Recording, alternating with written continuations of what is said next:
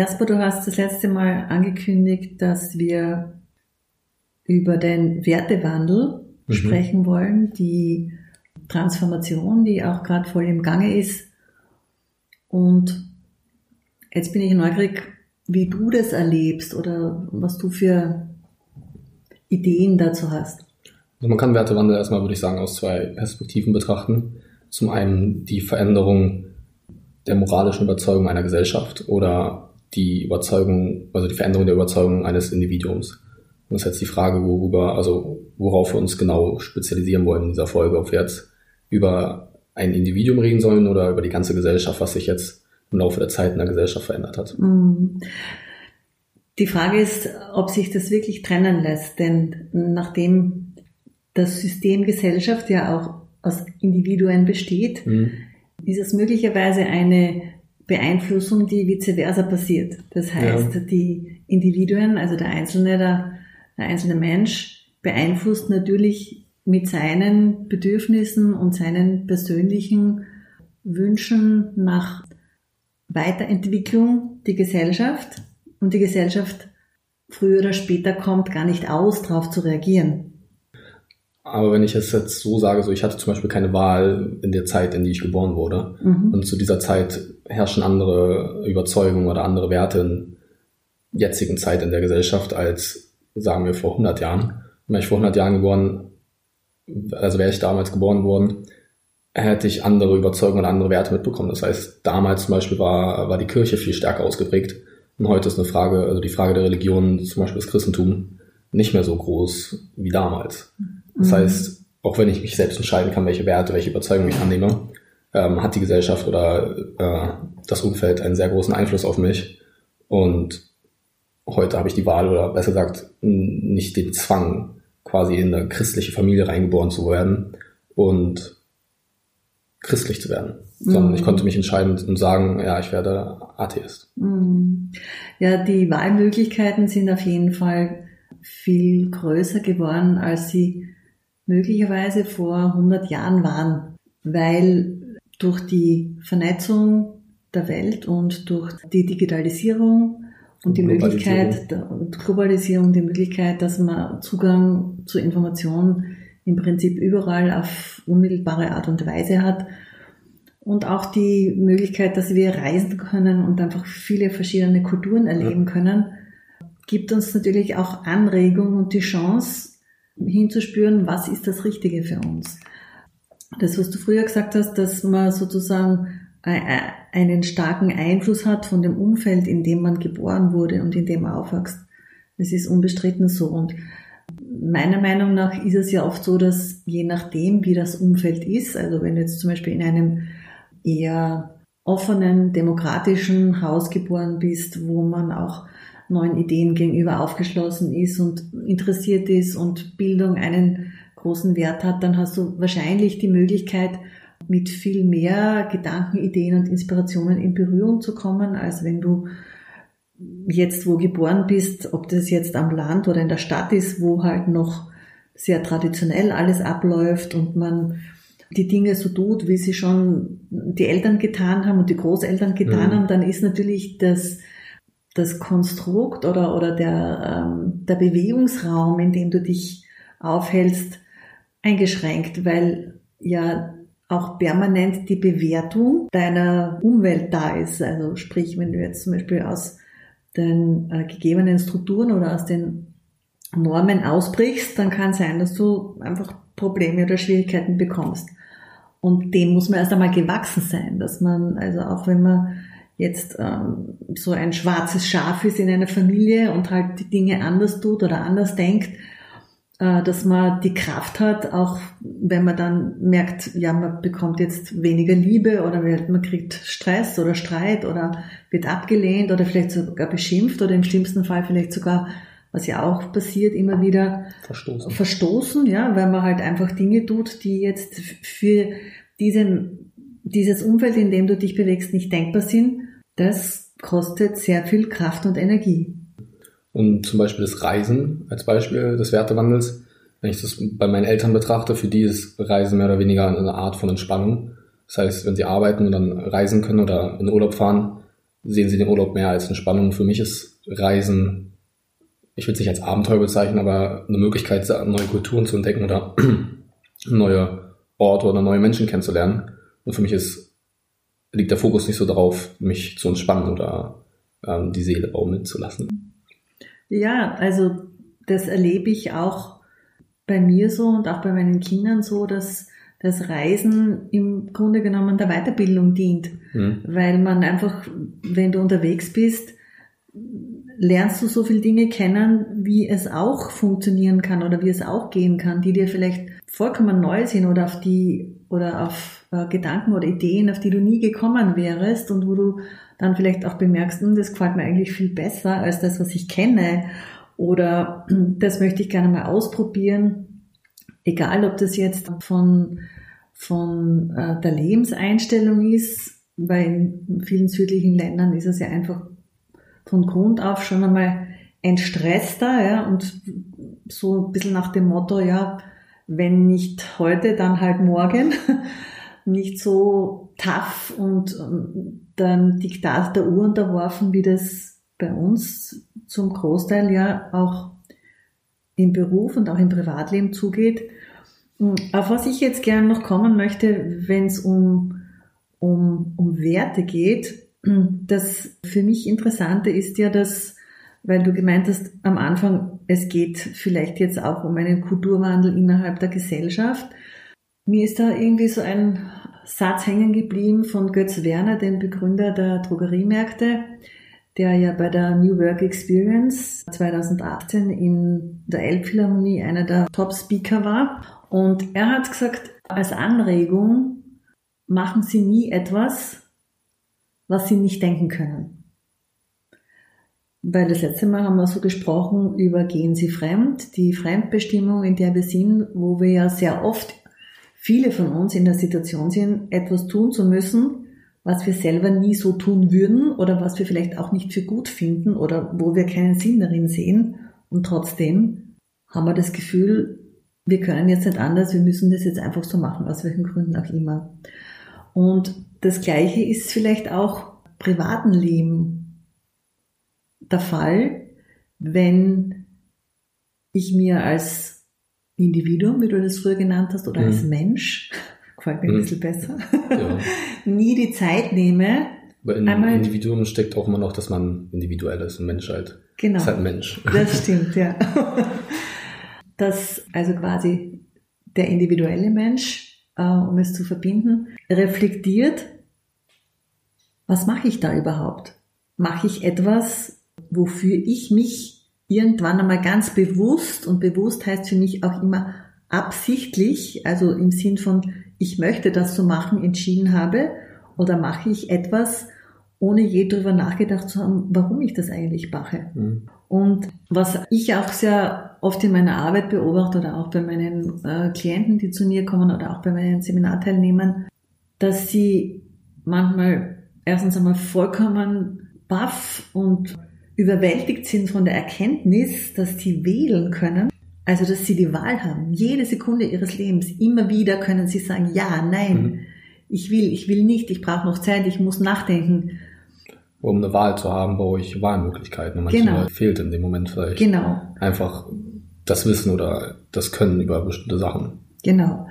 Das ist vollkommen richtig. Um wählen zu können, brauche ich Wahlmöglichkeiten. Und manchmal habe ich gar nicht das Gefühl, eine mhm. Wahlmöglichkeit zu haben, weil ich sozusagen so in meinem Denkkanal drinnen bin ja. oder in meinem Tunnel, dass ich vielleicht weder ein Licht sehe noch ein links oder rechts und mich selbst halt auch in dieser Zwangsgedankenjacke halte.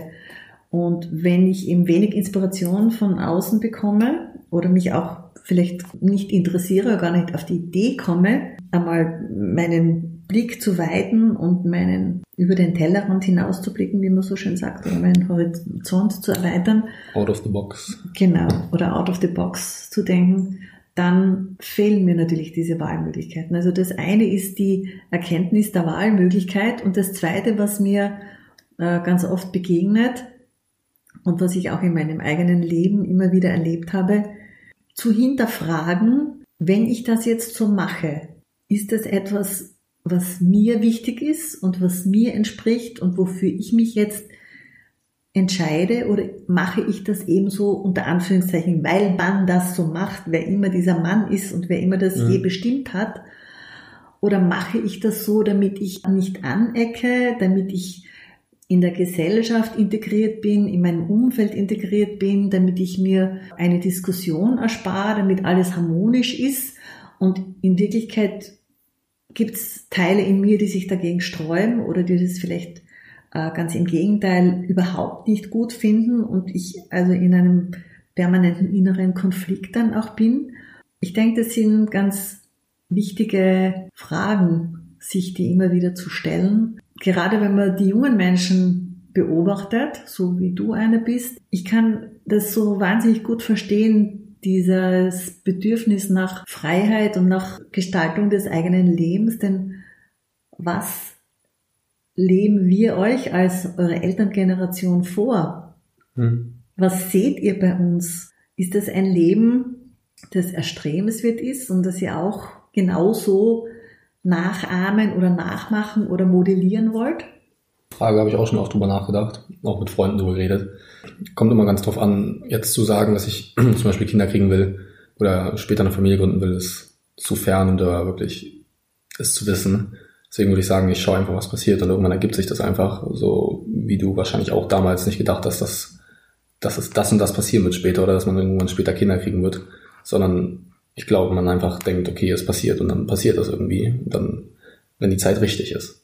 Ja, wenn die Zeit richtig ist.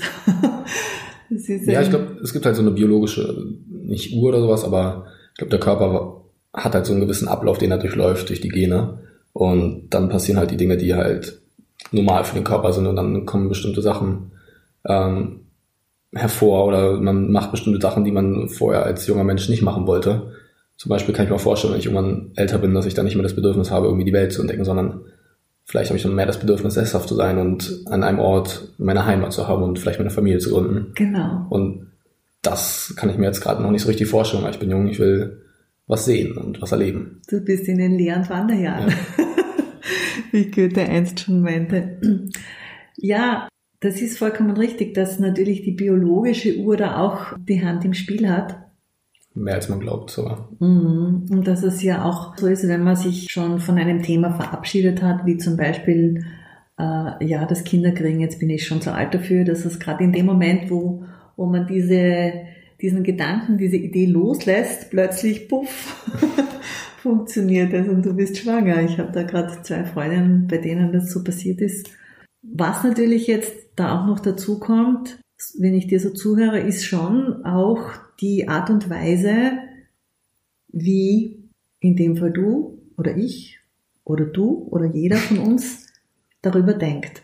Denn unsere Gedanken sind letztendlich ja die Verursacher dessen, was dann in unserem Leben passiert. Ich möchte jetzt noch was zum Wertewandel sagen. Denn wenn sich, so wie du das gesagt hast, gesellschaftlich etwas wandeln mhm. muss, weil die Zeit reif ist und die Wertewandeluhr tickt und vielleicht jetzt auch im größeren gesehen ein Paradigmenwechsel. Genau, ein Paradigmenwechsel passieren wird, dann ist es ja spannend und interessant, wie können die einzelnen Menschen, denn das bedeutet ja, wenn ein Wertewandel passiert, dann bedeutet das ja auch, dass ich meine Einstellung, meine innere Haltung, wie ich über etwas Bestimmtes denke oder wie ich etwas Bestimmtes sehe, verändern muss. Und das ist ganz eine große Wandlung, die innere Haltung oder die innere Einstellung zu verändern. Das ist ein Bewusstseinswandel. Und dieser Bewusstseinswandel braucht Zeit.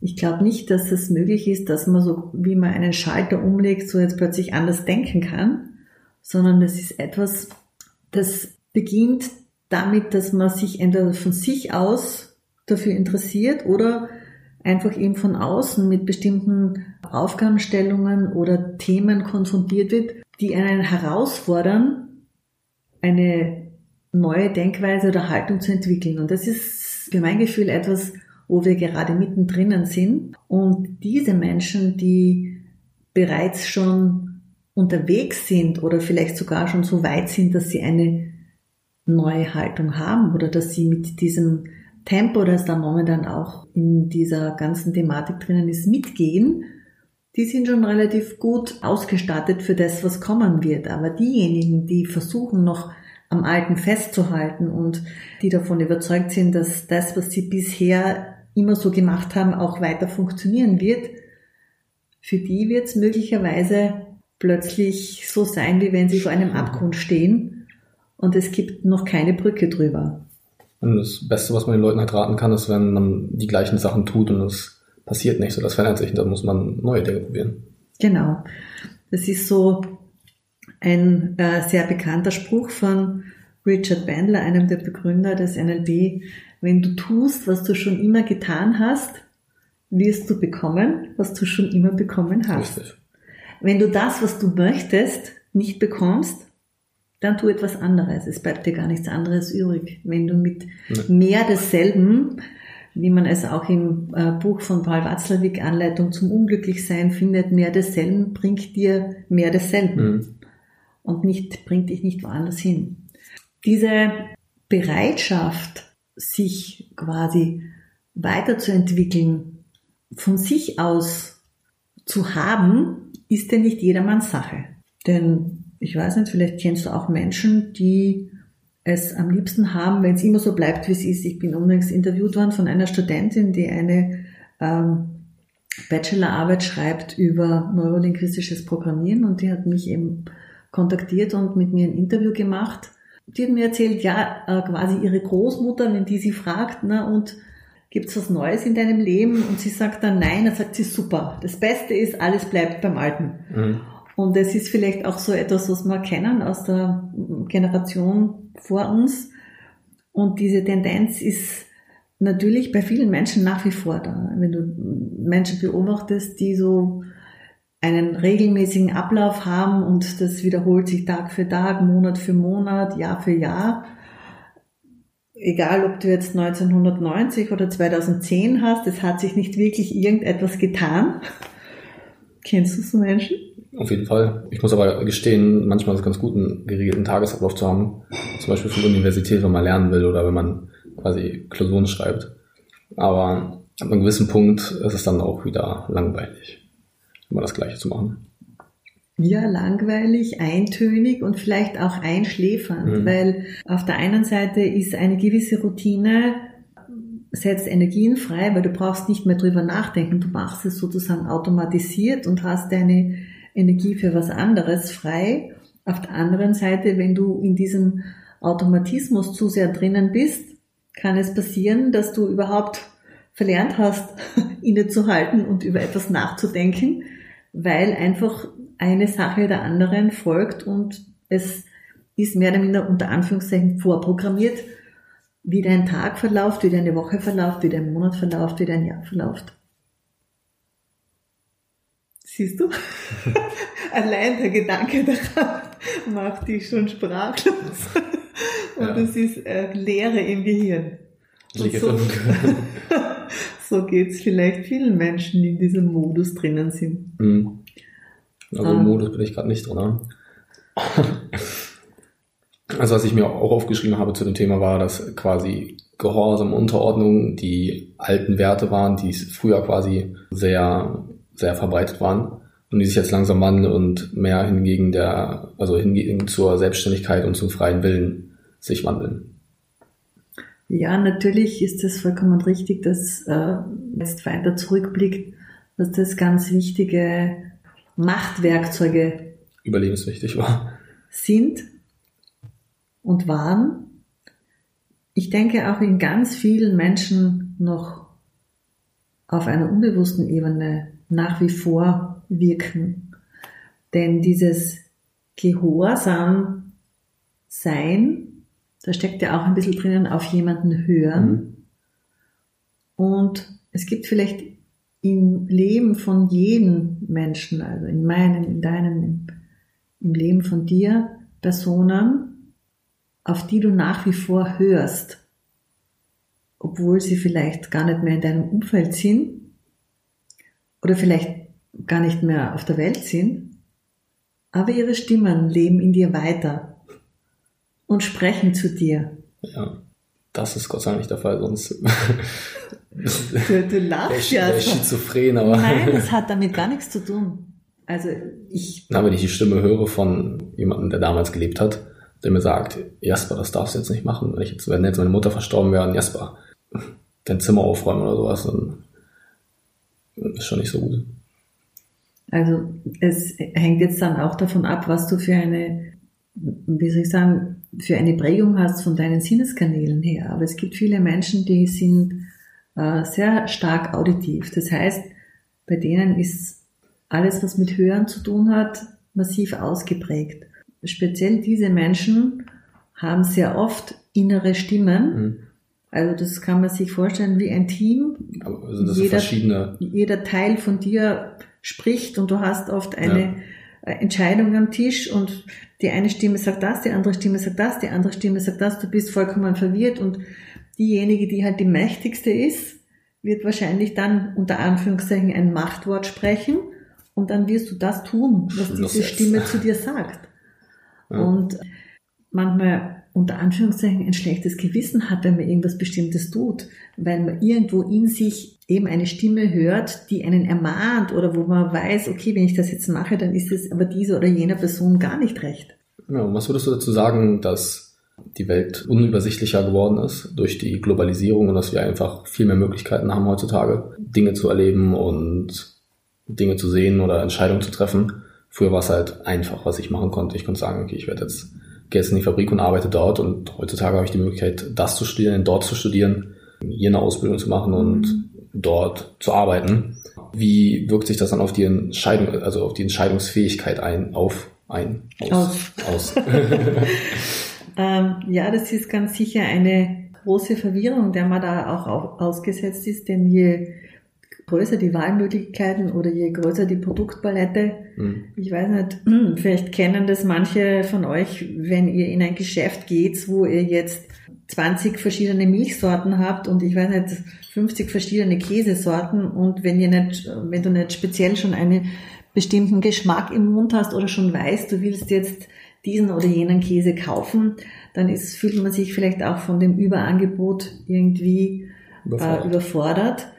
Also eine Möglichkeit, wie man damit umgehen kann, die ich halt nutze, ich weiß nicht, ob sie jetzt für jeden zutreffend ist, ist, dass ich mich immer wieder mit meiner Aufmerksamkeit zu mir hole. Also mehr oder minder diese, dieses, wie du sagst, es wird unübersichtlich, das hat ja was mit Sehen zu tun. Ne? Wenn mhm. ich jetzt permanent schaue und sehe und überfordert bin, weil es einfach so viel zu sehen gibt, es gibt ganz eine einfache Methode. Ich schließe meine Augen.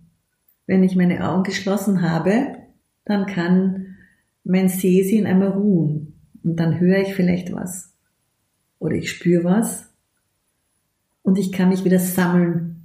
Das ist zum Beispiel in der Meditation eine wunderbare Möglichkeit, einfach die Augen zu schließen, egal ob man wo sitzt oder steht oder selbst geht und einmal ganz auf sich sich zu konzentrieren, auf den eigenen Atem und wieder bei sich ankommen. Und was dann passiert, äh, je öfter praktiziert ist, dass man plötzlich beginnt, wieder, und jetzt sind wir wieder bei den Stimmen, und ich hoffe, du hörst diese Stimme, deine innere Stimme, die dir dann einen Tipp gibt oder eine Antwort gibt auf eine Frage oder die dir ein Gefühl sendet, dass es dir ganz leicht macht, dich zu orientieren in dieser Fülle von Möglichkeiten, indem du dich einfach innerlich fragst, was ist das, was ich wirklich, wirklich will? Und dann kommt meistens ein erster Impuls, wo man ganz klar spürt und weiß, das ist es und alles andere nicht. Und nachdem wir diesen inneren Kompass, jeder von uns, in uns tragen, ist die Verwirrung vielleicht oder diese Überforderung vielleicht eher dann da, wenn wir uns im Außen verlieren und in dem Moment, wo wir uns immer wieder sammeln, in die Mitte bringen, in uns gehen, uns mit uns selbst verbinden, werden viele Entscheidungen oder viele Antworten auf Fragen, die wir haben, ganz leicht und auch eindeutig und klar kommen. Das ist also meine Praxis, die ich für mich betreibe und wo ich auch weiß von Menschen in meinem Umfeld und auch von Menschen, deren Bücher ich lese, weil sie mich interessieren. Zum Beispiel einen ganz jungen Makrobiologen, der in Graz arbeitet, ein fantastisches Buch geschrieben hat, Der Jungzelleneffekt. Das ist ein Kroate und ich glaube, er ist um die 30. Und für ihn ist die Meditation auch etwas tägliches. Und ich weiß es auch von dir, du hast mir erzählt ja. bei unserem ersten Treffen, dass du regelmäßig meditierst. Wenn ich die Zeit habe, sogar täglich. Mhm. Also meistens vorm Schlafen gehen dann, wenn mhm. ich dann Zeit habe oder zu Hause bin. Mhm. Ja, es gibt einfach viele interessante Dinge, über die wir uns noch unterhalten werden. Ja. Das nächste Mal lasst euch einfach überraschen. Richtig. das haben wir bis jetzt noch nicht geplant, was wir das nächste Mal machen. Das ja. kommt dann auf uns zu. Ja. Ich finde es irgendwie voll cool, dass wir uns einfach so auf ein Thema einlassen, eine, einen Ausgangspunkt haben und uns auch selbst immer wieder überraschen lassen, mhm. wohin uns das dann bringt, während wir miteinander sprechen, weil es gibt so viele Möglichkeiten, wie so ein Gespräch anfangen und enden kann.